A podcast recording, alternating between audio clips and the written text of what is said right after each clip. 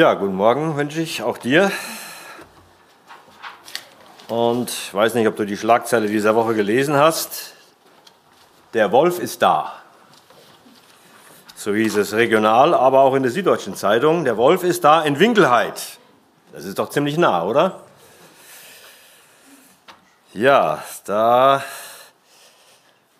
hat ein 21-Jähriger auf der A6 einen Schäferhund überfahren, dachte er. Und als die Mitarbeiter des Straßenverkehrsamtes äh, den dann aufgelesen haben, haben sie gedacht, das könnte auch was anderes sein. Haben dann die Mitarbeiter des Landesamtes für Umwelt benachrichtigt und die haben dann bis jetzt bestätigt, dass es ein Wolf ist, der da überfahren wurde auf der Autobahn. Also da war erstmal der Verdacht, dann gab es eine äußere Untersuchung, zweiter Schritt. Und drittens dann kommt jetzt noch eine tiefergehende Untersuchung, um das dann auch wirklich festzuhalten. Es ist so. Auf der Suche nach der Wahrheit muss man heute genau sein. Anderes Thema, noch etwas komplizierter, auch eine Schlagzeile, ein bisschen schon zurückliegend. Informationsschlacht um die Explosion am Al-Ali-Krankenhaus in Gaza. Dort gab es eine Explosion und natürlich jeder wies die Schuld dem anderen zu. Und dann gab es ein, einen Versuch, das Ganze irgendwie in die richtige Richtung zu deuten. Es wurden Videos analysiert, zeitlich zusammengestellt, was da wie passiert ist. Und man kam dann zu dem Schluss, dass es am Ende mit der Faktenlage, die man hat, eine defekte Rakete aus palästinensischer Richtung, die eben zum Querschläger geworden ist, gewesen sein muss. Ist das die Wahrheit? Fragezeichen. Ja, ist das die Wahrheit? So ähnlich lief es auch, als Jesus in Jerusalem im Tempel steht, wurde ihm in dieser Art auch die Frage gestellt, das ist natürlich ein exponierter Ort, dort aufzutreten, dort zu reden und Taten auch zu tun. Und wir wollen uns einen Bericht anschauen, den Matthäus in Kapitel 21 verfasst hat dazu, wo man auch auf der Suche war, ist dieser Mann die Wahrheit? Matthäus 21, lesen wir ab Vers 23.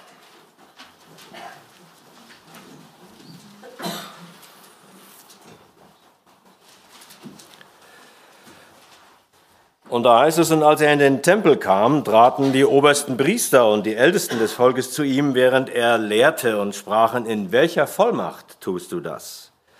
Und wer hat dir diese Vollmacht gegeben? Jesus antwortete und sprach zu ihnen, auch ich will euch ein Wort fragen. Wenn ihr mir darauf antwortet, will ich euch auch sagen, in welcher Vollmacht ich dies tue. Woher war die Taufe des Johannes? Vom Himmel oder von Menschen? Da überlegten sie bei sich selbst und sprachen, wenn wir sagen vom Himmel, so wird er uns fragen, warum habt ihr ihm dann nicht geglaubt?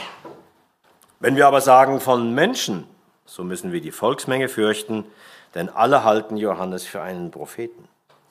Und sie antworteten Jesus und sprachen, wir wissen es nicht. Da sprach er zu ihnen, so sage ich euch auch nicht, in welcher Vollmacht ich dies tue. Erstmal bis dahin, wir werden dann noch weiter sehen, wie Jesus doch Antwort gibt. Ja, wie wahr bist du wirklich? Ist dieser erste, die erste Überschrift über diesen ersten Abschnitt dieses Abschnitts von Matthäus, den ich äh, eben überschrieben habe, mit der Frage Jesus Wahrheit, der du glauben kannst, nein, der du glauben musst.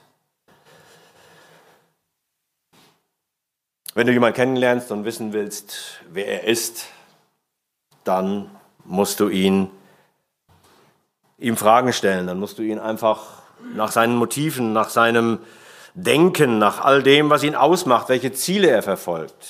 Du musst dich einfach mit ihm befassen, mit ihm auseinandersetzen. ihm Fragen stellen. So ähnlich auch hier, wer bist du wirklich, könnte man sagen, haben die Pharisäer bzw. die Ältesten und die obersten Priester, wie sie hier beschrieben werden, diese Frage haben sie Jesus gestellt. Kurz zuvor war Jesus in Jerusalem eingezogen, zum ersten Mal. Mit ziemlich viel Jubel war er empfangen worden. Hosianna hatte man ihm zugerufen, heißt zu Deutsch der Retter, der uns hilft. War das also wirklich irgendwie doch der Gedanke, da ist der Befreier, der Messias? Wollte Jesus jetzt dann endlich zeigen, wer Herr im Haus ist?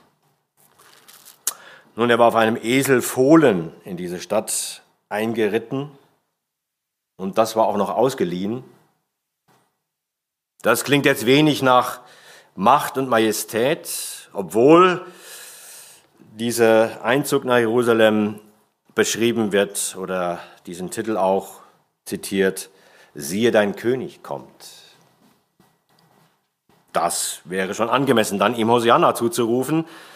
Aber es heißt weiter aus Zacharia, dieser Text oder diese, dieses Zitat, demütig und reitend auf einem Esel. Das zeigt uns eher den Charakter eines einfachen Menschen, eines Dieners, eines Knechtes, einen, einen König, der zum Dienen kommt, ganz anders, wie man sich einen König vorstellt. Im Anschluss dann sehr klare Worte im Tempel. Wenig zimperliche Handlung. Da werden Leute rausgeworfen mit all dem, was sie da tun und handeln. Danach werden Menschen gesund und bei den einen große Begeisterung, bei den anderen wächst die Skepsis. Und hier, wenig später, diese Szene. Jesus lehrt im Tempel, da wo sich Menschen trafen über die Tora, sich unterhielten und man eben sich miteinander belehrte über das, was Gottes Wort aussagt. Und die Menschen hatten das immer wieder begeistert gehört und hatten ihn als den bezeichnet, der andere Dinge lehrte, mit einer anderen Weisheit wie das, was sie gewohnt waren.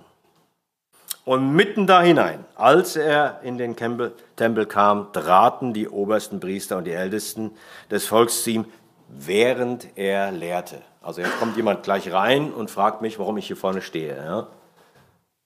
Wo ich meine Ausbildung zu diesem Dienst hier gemacht habe oder so ähnlich. Ja? So kann man sich das vorstellen. Also mitten hinein, man merkt schon, äh, welche Position Sie einnehmen, dass Sie sich das Recht nehmen, da mitten hinein äh, zu stören im Grunde in diese Situation.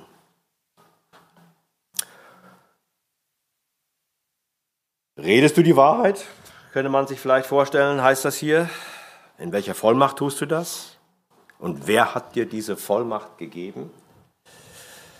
Wenn wir nur ein Kapitel weiter äh, mal aufschlagen, einen Vers lesen, dann wissen wir oder merken wir, dass sie eigentlich glauben, dass er die Wahrheit ist in Kapitel 22, Vers 16.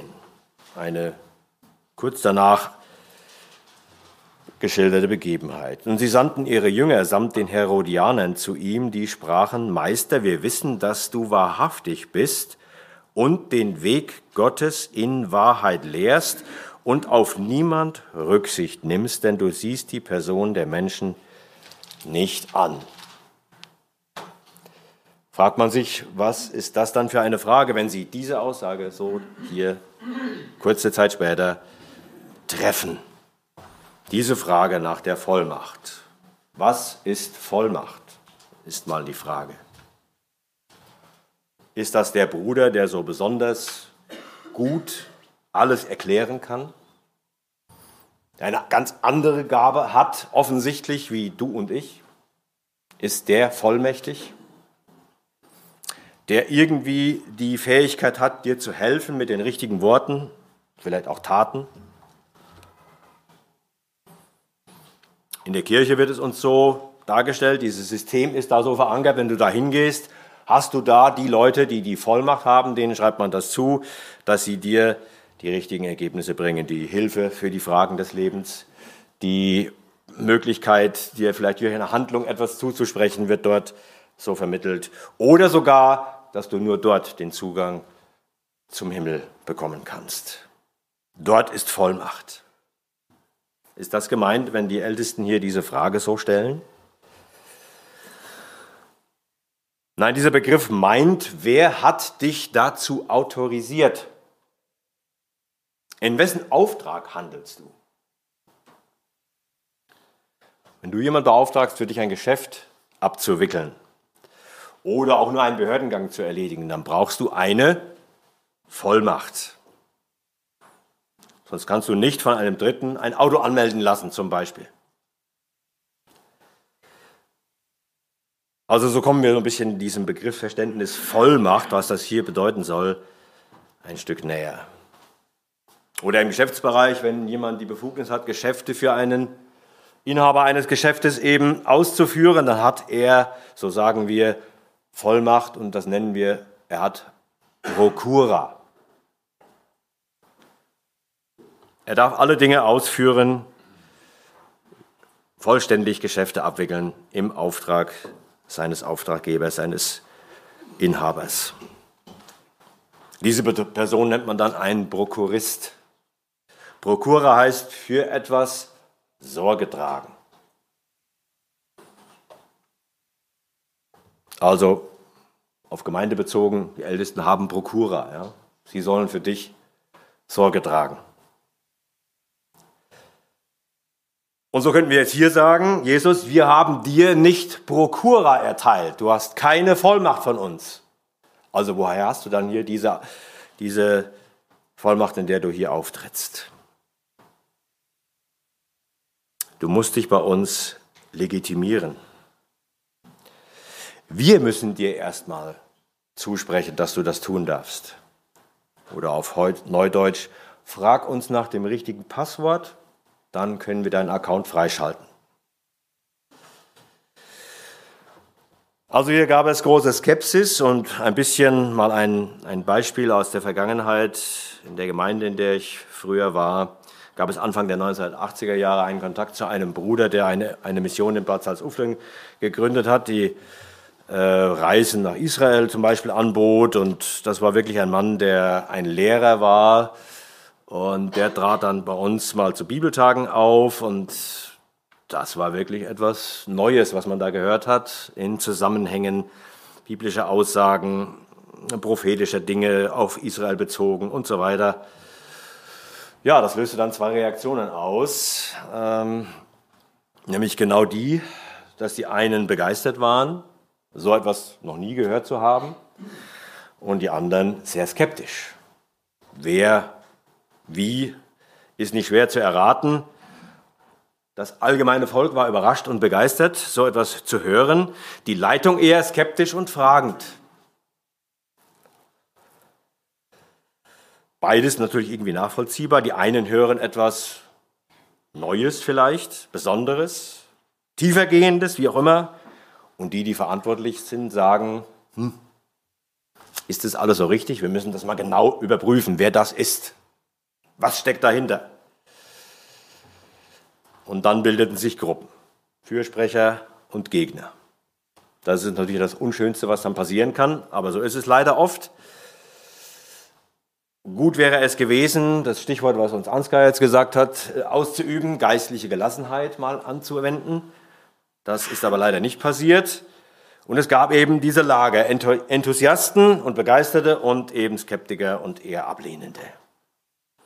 Natürlich muss man vorstehenden Leuten zugutehalten, sie sollen Sorge tragen, haben wir gerade eben gehört, dass sie dann mal auch prüfen, was passiert hier. Und so auch hier könnten wir das den Leuten, die hier kommen, zugutehalten. Ihr müsst überprüfen, ob das alles seine Richtigkeit hat. Nun haben wir bis hierher in Matthäus, bis zu diesem Kapitel, 18 Mal gehört, ein Zitat aus dem Alten Testament, von den Propheten ausgesprochen, die in Bezug auf Jesus getätigt werden, die also Bestätigung sind von Dingen, die passieren, Orten, die äh, in, in Frage kommen und dergleichen mehr.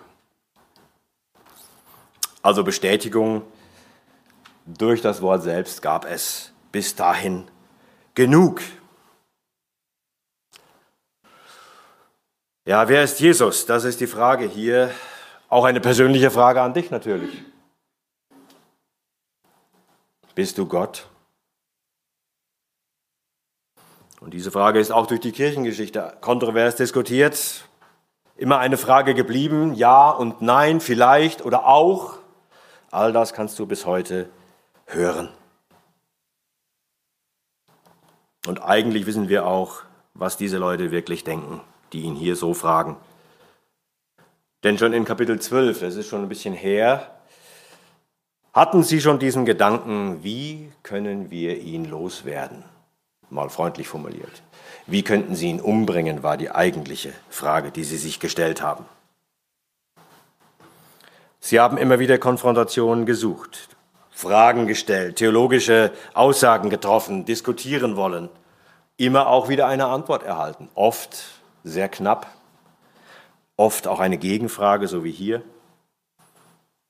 Was ist denn mit Johannes und seinen Werken? Gehen wir doch mal ein Stück zurück.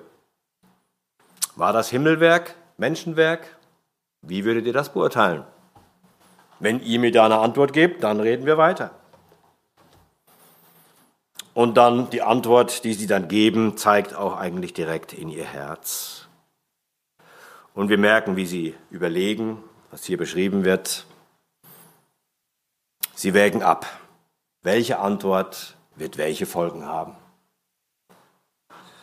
Und ihre Diplomatie ist hier einfach nur die, der Versuch, der Wahrheit auszuweichen, wie so oft. Nun dann muss Jesus auch keine Antwort geben.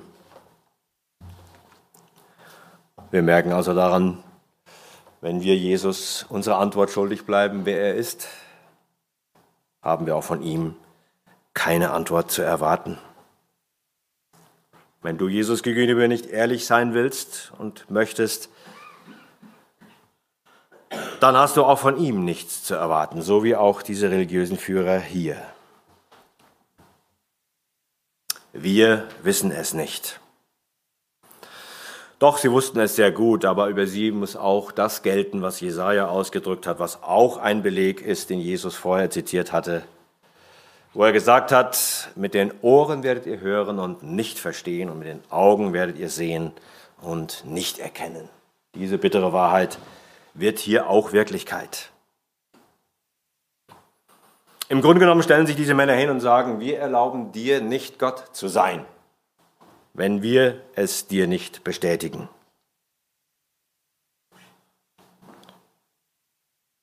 Er wird aber Konsequenzen aufzeigen, gleich.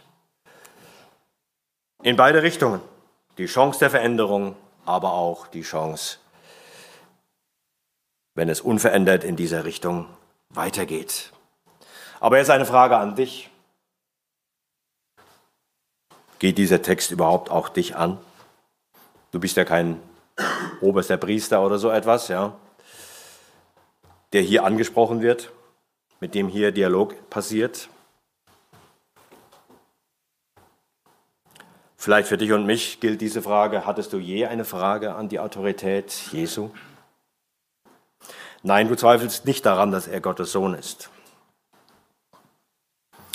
Aber das, was in deinem Leben manchmal passiert, was er dort einordnet, ist das für dich immer so ganz klar? Ist da nicht manchmal der Gedanke, was tust du da, Jesus? Ich habe dich doch dafür gar nicht autorisiert, um mal in den Worten dieser Männer hier zu sprechen. Vielleicht fühlst du dich manchmal so. Es fühlt sich an, als wärst du ganz alleine. Auf deinem Weg liegen riesengroße Steine und du weißt nicht, wohin du rennst. Wenn der Himmel ohne Farben ist, schaust du nach oben und manchmal fragst du dich, ist da jemand, der mein Herz versteht und der mit mir bis ans Ende geht? Ist da jemand? Das ist ein weltlicher Text, kann aber manchmal auch in unseren Gedanken vorkommen. Wo ist der Ausgang in diesem Tunnel, in den du gerade kein Licht siehst? In Beruf, Familie, Gesundheit. Oder du ringst schon so lange um etwas, erlebst nicht erhörte Gebete. Leid und Trauer erfährst du. Du versuchst die Wahrheit, die Jesus ist, zu verstehen und hast doch deine Zweifel hier und da, ab und an. Niemand ist ein geistlicher Überflieger, so wie es vielleicht diese Leute hier denken, dass sie wären, dass sie immer alles richtig einordnen kann und verstehen. Und doch gilt es immer festzuhalten, Jesus ist erstens Gott.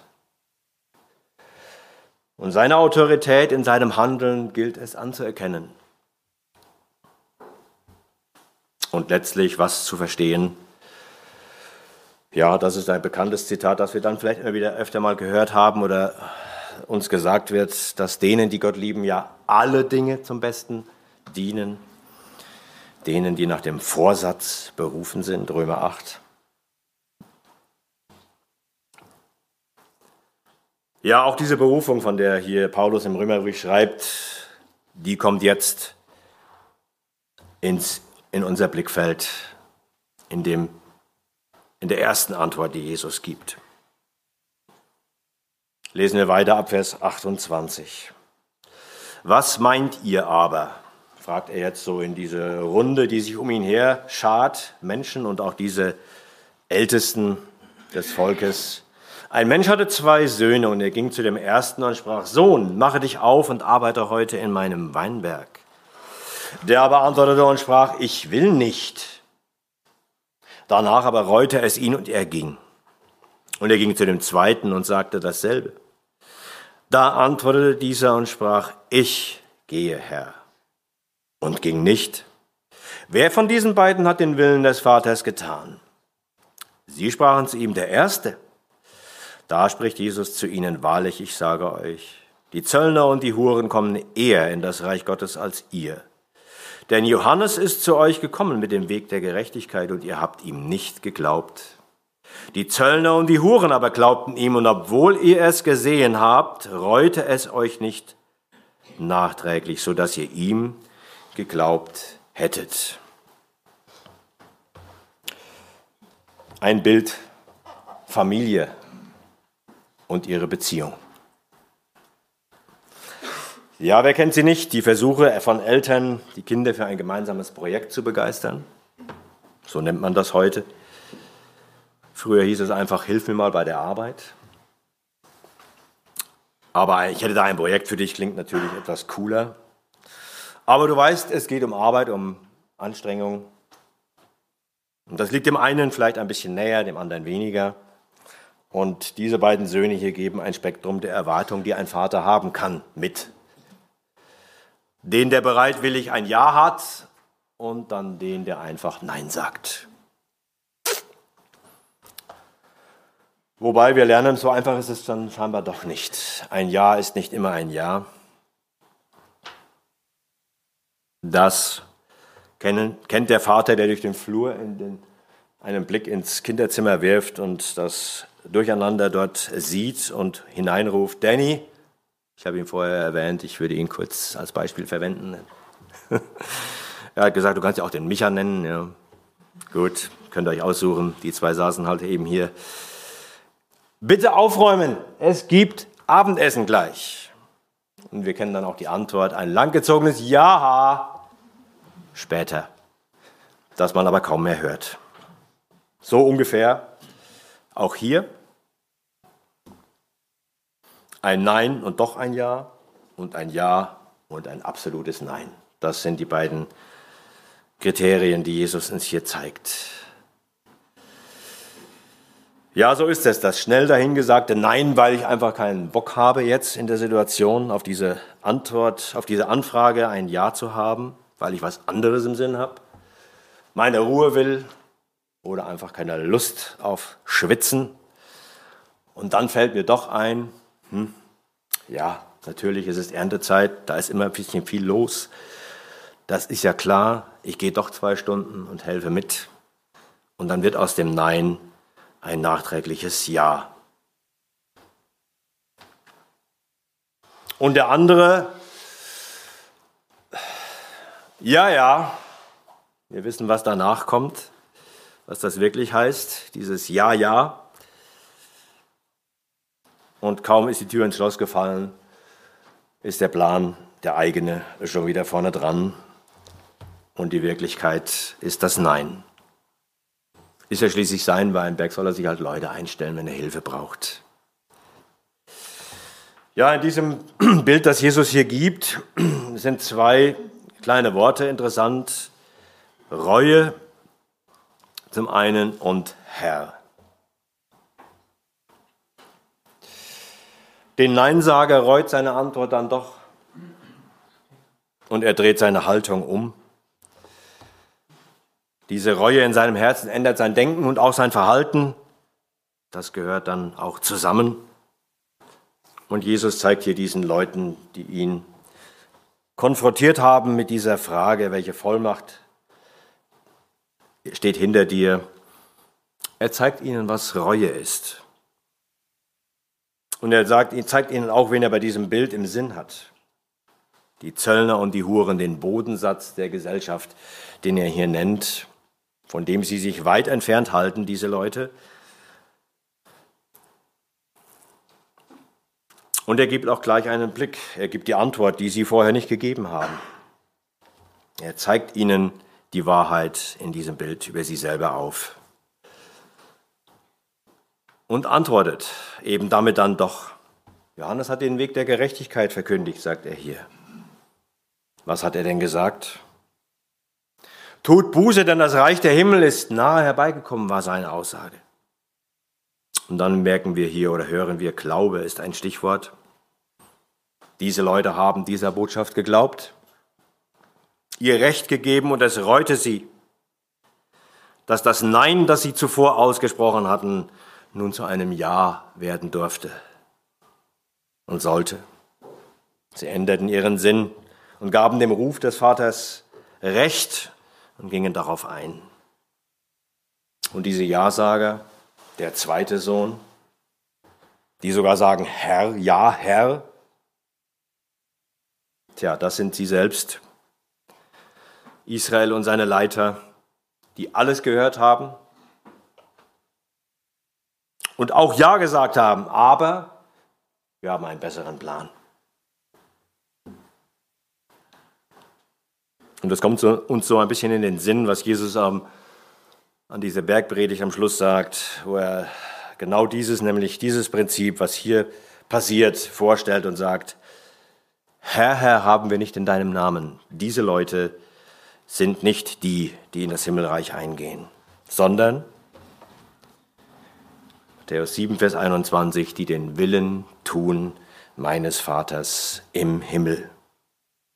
Und genau das ist das Bild, das er uns hier zeigt. Nicht die, die sagen Ja, sind die, die im Himmelreich Eingang finden, sondern die, die sich selbst erkennen und umkehren und aus diesem Nein, das eigentlich hier sichtbar wird, denn das Ja war ja kein Ja, denn es wurde zu einem Nein, umkehren und sagen, ich will doch diesen Weg gehen. Und er sagt ihnen auch, dass noch der Weg offen ist, denn er sagt hier am Schluss, dass diese Zöllner und Huren eher in das Reich Gottes gehen als ihr. Das kann man jetzt dazu aus, aussagen, also ihr geht gar nicht hinein. Ich würde sagen, er heißt vor euch. Noch ist die Gelegenheit für euch da. Der Zug steht noch am Bahnsteig. Reue und Glauben führen ins Reich des Vaters. Die vermisse ich bei euch aber da ist der Weg. Trotz des großen Ungehorsams gibt es einen Weg zurück in dieser Familienbeziehung, die wir hier beschrieben finden. Die bringt dich und mich ganz neu hinein und zurück in die Familie, die wir Nein gesagt haben. Und noch ein schönes Bild. Hier ist die Rede von einem Weinberg. Du darfst mitarbeiten, heißt das. Eigentlich ist der Auftrag oder die Folge dessen, was uns bei Adam erzählt wird, als er das Paradies verlassen musste, dass der Weg sein würde, Dornen und Disteln auf deinem Acker zu bearbeiten. hier wirst du eingeladen, im Weinberg mitzuarbeiten. Ist das nicht ein Vorrecht? Weg von den Disteln und Dornen, hinein in die Arbeit des Weinberggärtners, mit hineinzugehen, mitzuwirken an seinem Plan. Wir hatten die Tür zugeschlagen und Nein gesagt. Wir gehören oder gehören auch zu diesen, die hier bezeichnet werden als der Bodensatz der Gesellschaft, die Zöllner und die Huren.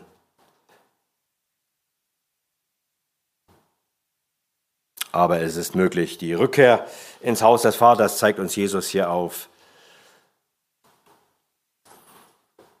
Und so wirft er in einem ersten Blick einen, ein Bild auf eine Familie, also eine Zugehörigkeit, aber ihr Innenverhältnis, wie gestört es ist und wie es wieder zurechtkommen kann.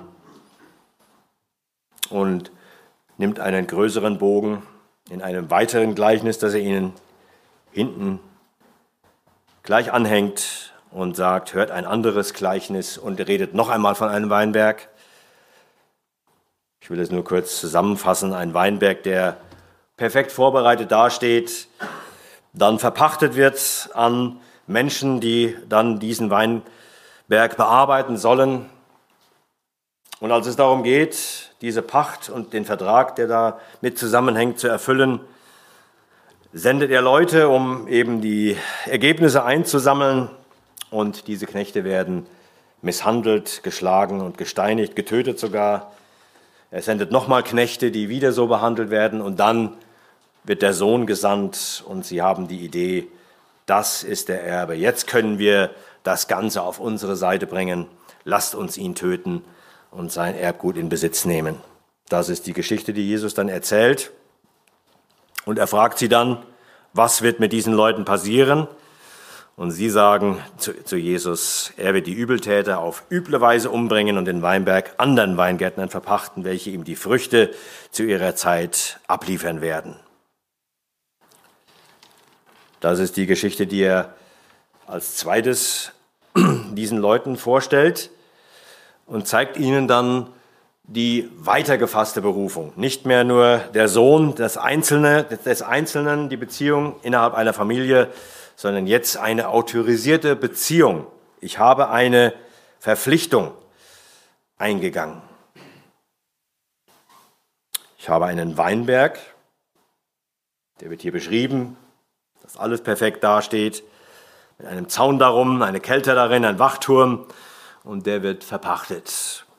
Also das sind nicht nur einfach Mitarbeiter eines Besitzers, sondern Pächter sind eigentlich mehr als das. Sie können eigenständig und frei handeln, haben natürlich einen Pachtvertrag, der Bedingungen enthält, aber am Ende steht ein Kriterium, dass eben ein gewisses Ergebnis zu teilen ist.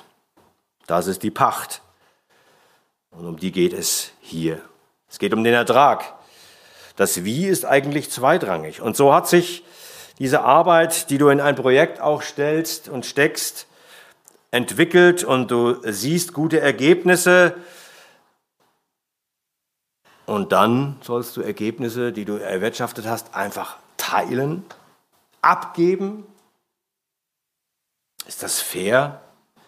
Nun, im Pachtvertrag ist alles geregelt, was das angeht. Und manchmal denke ich auch, wenn dann wieder ein grauer Brief kommt und der sieht immer sehr demütig aus und drin stehen dann doch die neuen Zahlen, die Vater Staat dann einsammeln möchte. Ja.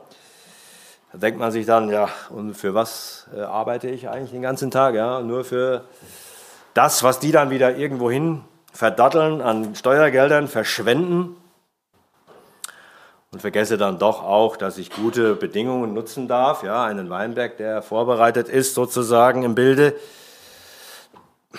Und wenn es nur gute Straßen, halbwegs zumindest, und Wege sind oder andere Ver- und Entsorgung in den verschiedensten Bereichen, die wir nutzen, Bildung, Sicherheit, medizinische Leistung, was auch immer du nennen willst. Du kannst überall Fragezeichen hinmachen und vielleicht Kritik äußern, natürlich. Und trotzdem sind es keine schlechten Bedingungen, unter denen wir hier in diesem Land leben. Also wir haben auch einen ein gutes, eine gute Basis. Und dann müssen wir natürlich auch bereit sein, da etwas für zu geben. Von den Früchten, die wir in Empfang nehmen, einen Teil abzutreten. Hier ist der Gedanke aber, wir wollen alles haben. Das kommt in diesem Bild zum Tragen. Und wir merken eine recht gewalttätige Beschreibung auch dieses Weges, denn es wird nicht nur geschlagen und gesteinigt, es wird auch getötet. Und am Schluss kommt ja eben dieser Sohn, der Erbe. Und wenn der Sohn kommt, das ist immer was Besonderes. Das ging mir früher so, als ich als kleiner Kerl da in die Werkstatt meines Vaters ging, dann haben die Mitarbeiter immer ein bisschen, aha, er kommt zum Kontrollieren oder er wird geschickt, ob die auch was tun. Ja, so ein leiser Unterton äh, war immer dann zu spüren äh, wenn der Sohn kommt. Ja. So auch hier. Und hier ist noch eine ganz andere Idee. Wir können das Ganze jetzt uns aneignen. Ich weiß nicht, was Sie sich gedacht haben, ob man mit einfach einen, einen Erben auf Seite schaffen, automatisch dann der nachfolgende Besitzer wird. Was das für eine, ein rechtliches Verständnis in Ihrem Kopf war, weiß ich nicht. Aber es ist so, dieses Bild, was Jesus hier gebraucht. Und so ist auch die Antwort recht klar hier. Vers 41, sie sprachen zu ihm, er wird die Übeltäter auf üble Weise umbringen. Also nicht nur umbringen, sondern auch noch auf üble Weise. Ja. Sie haben schon verstanden, dass das hier nicht Recht und Ordnung ist, was Jesus da beschrieben hat in diesem Bild. Ist das das Ergebnis von 1200 Jahren Geschichte dieses Volkes? Das, was Jesus ihnen hier vorstellt, seit Mose Ägypten mit seinem Volk verlassen hat, ist diese Zeit vergangen? Und ist das das, was er ihnen jetzt hier an Geschichte zusammenfassen muss, dass es so geschehen ist? Anarchie und Revolution? War das das, was Gott daraus ziehen wollte? dass ihr euch ein Recht nehmen wollt, das euch nicht zusteht? Sie sind unabhängig, sie haben keinen Herrn, sie wollen keinen Herrn haben. Wir bestimmen, wo es lang geht. Das ist das, was er uns hier zeigen muss.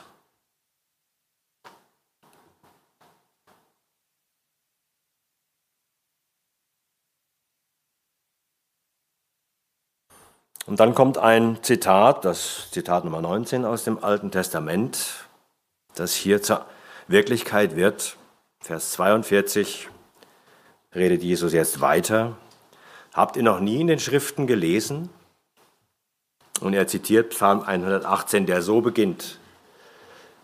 Und den, den gibt es auch als, als Chor, Chorus.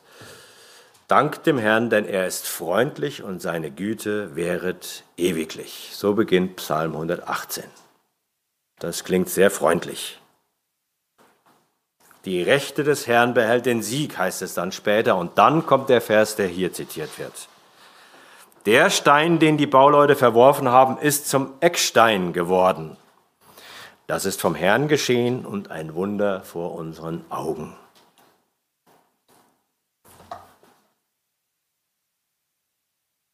Es ist schön, dass die Güte des Herrn freundlich ist und ewig währt und dass die Rechte des Herrn den Sieg behält, hören wir da. Aber dieser eine Satz, der Stein, den die Bauleute verworfen haben, das ist das Entscheidende, was er hier mitzuteilen hat. Und das Zweite ist, er ist zum Eckstein geworden. Und dass es vom Herrn geschehen ist. Und die Aussagen werden jetzt nicht mehr bildhaft, sondern sehr deutlich, die jetzt dann folgen. Vers 43, darum sage ich euch, das Reich Gottes wird von euch genommen. Das Urteil hatten sie ja selber gesprochen. Übel werden sie umgebracht, hatten sie als Urteil über diese Geschichte gestellt. Und einem Volk gegeben, dessen Früchte das dessen Früchte bringt. Da ist der Rückschluss wieder auf den Weinberg. Und ein weiteres kommt noch, Dieser Stein wird noch einmal hier in Blickfeld, ins Blickfeld gerückt. Der Stein, den die Bauleute verworfen haben, der hat noch eine andere Funktion. Denn der Eckstein, der er ist, was ist überhaupt ein Eckstein? Ein Grundstein, der die, den Winkel eines Hauses darstellt und auch in diesem richtet sich alles aus. Also wir hören von einer Bautätigkeit, wie sie damals gemacht wurde. Es gab keine Laser und etwas Sonstiges, das alles jetzt genau, akkurat erstellen. Also gab es diesen Stein, der die Ecke bildet. Und dann geht die Richtung nach da und nach da im rechten Winkel voran. Er bildet den Grund, um ein Haus in richtiger Richtung zu bauen. Rechtwinklig. Ausgerichtet. In diesem Wort steckt auch Gericht ausgerichtet. Und das erwähnt hier Jesus jetzt. Wer auf diesen Stein fällt, der wird zerschmettert werden, auf üble Weise umbringen, hatten sie selber gesagt. Hier hören Sie, wie das geht. Und auf wen er aber fällt, den wird er zermalmen. Das ist der Stein, den die Bauleute verworfen haben. Der hat diese, der hat diese Funktion. Naja, und die Reaktion ist dann doch sehr klar. Als die obersten Priester und die Pharisäer seine Gleichnisse hörten, erkannten sie, dass er von Weinberggärtnern geredet hatte, dass er von ihnen redete. Jetzt wäre die Gelegenheit gewesen zu sagen, wir, es tut uns leid, Herr, du hast uns entlarvt, wir müssen Buße tun. Das, was die Zöllner und Huren getan hatten die ihm Recht gegeben haben, dem Johannes. Aber was lesen wir hier in Vers 46? Sie suchten ihn zu ergreifen. Aber wieder, wie auch vorhin, ist das Volk da und sie fürchten sich vor der Antwort, hier vor der Reaktion. Sie wollten das hier nicht tun, denn das Volk hielt ihn für einen Propheten. Das hatte mehr verstanden als diese Führung. Jesus ist der Eckstein. Dein Leben nimmt an ihm und nur an ihm die richtige Richtung ein. Ausgerichtet auf ihn. Und das, was Jesus in dein Leben hineinwirkt, was wir manchmal nicht verstehen, dient mit dazu. Dass diese Wahrheit, die er ist, recht hat, richtig handelt und dein Leben in seine Richtung unterwegs sein wird. Das mal eine ganz grobe Anwendung für dich und mich.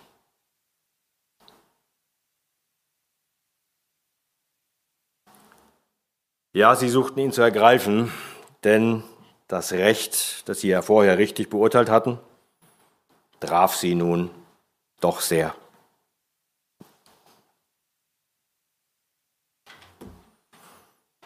Was kann ich für mich daraus ziehen? Ich bin meiner Stellung, die hier ausgedrückt wird, verantwortlich. Die Frucht, die zu erwarten ist, steht nicht mir zur Verfügung, sondern dem, der sie mir ermöglicht hat, der mir die Bedingungen gestellt hat, dass mein Dienst diese Frucht hervorbringt. Ich will mehr, dann ist die vereinbarte Position verlassen. Und das Urteil ist eindeutig. Aber Jesus ist noch nicht fertig. Er hat noch ein Gleichnis für sie. Die Hochzeit. Wir kennen die Geschichte, denke ich. Ein Sohn will Hochzeit feiern, der König richtet seine Hochzeit aus, sendet Knechte aus, Menschen einzuladen, die dazu kommen sollen. Die haben aber eine andere Idee. Und sehr banale Ideen. Ich muss mein Essen zurichten, ich habe meine Ochsen und das Mastvieh geschlachtet, alles ist bereit, aber der eine muss auf seinen Acker gehen und der andere seiner Arbeit nachgehen. Also beide sind, haben notwendige Dinge zu tun, als Beispiele. Dann werden auch hier Menschen, die Einladenden, misshandelt und getötet. Der König reagiert darauf und lädt andere ein. Geht einfach hinaus und ladet an den Kreuzungen der Straßen und ladet ein, wen ihr findet. Und dann gibt es doch einen, der es versucht hat, ohne die passende Kleidung in diese Hochzeit hineinzugehen. Und der wird hinausgeworfen. Das muss er Ihnen als Schlusspunkt noch sagen. Das ist das Endziel des Weinbergbaus, dass Gott eine Feier, eine Hochzeitsfeier abhalten will. So schließt er das Königreich ab, können wir sagen, das er baut mit diesem Bild. Ihr seid dazu eingeladen, will er ihnen zeigen. Und auch hier wieder diese ja, Gewalttat oder Ausreden, die auch vorher schon in den Beispielen kamen. Die Antwort darauf des Königs ist klar. Er lädt andere ein, da darfst du und mich, ich dazugehören. Aber es geht nicht ohne das richtige Kleid. Das ist hier das Wesentliche. Nicht deine Gerechtigkeit bringt dich da hinein. Das war der Gedanke, den diese Leute hatten. Wir sind die, die den Maßstab setzen. Wir sind letztlich dieser Eckstein. Ja, so haben sie sich verhalten. Wir geben die Richtung vor. Deshalb gehört der Weinberg auch uns. Hier auch wieder. Wir gehen so dahin, wie wir sind. Hast du dieses Kleid nicht, dieses gereinigte Gewand, hast du keinen Zugang. Und da ist die äußerste Finsternis das Ergebnis.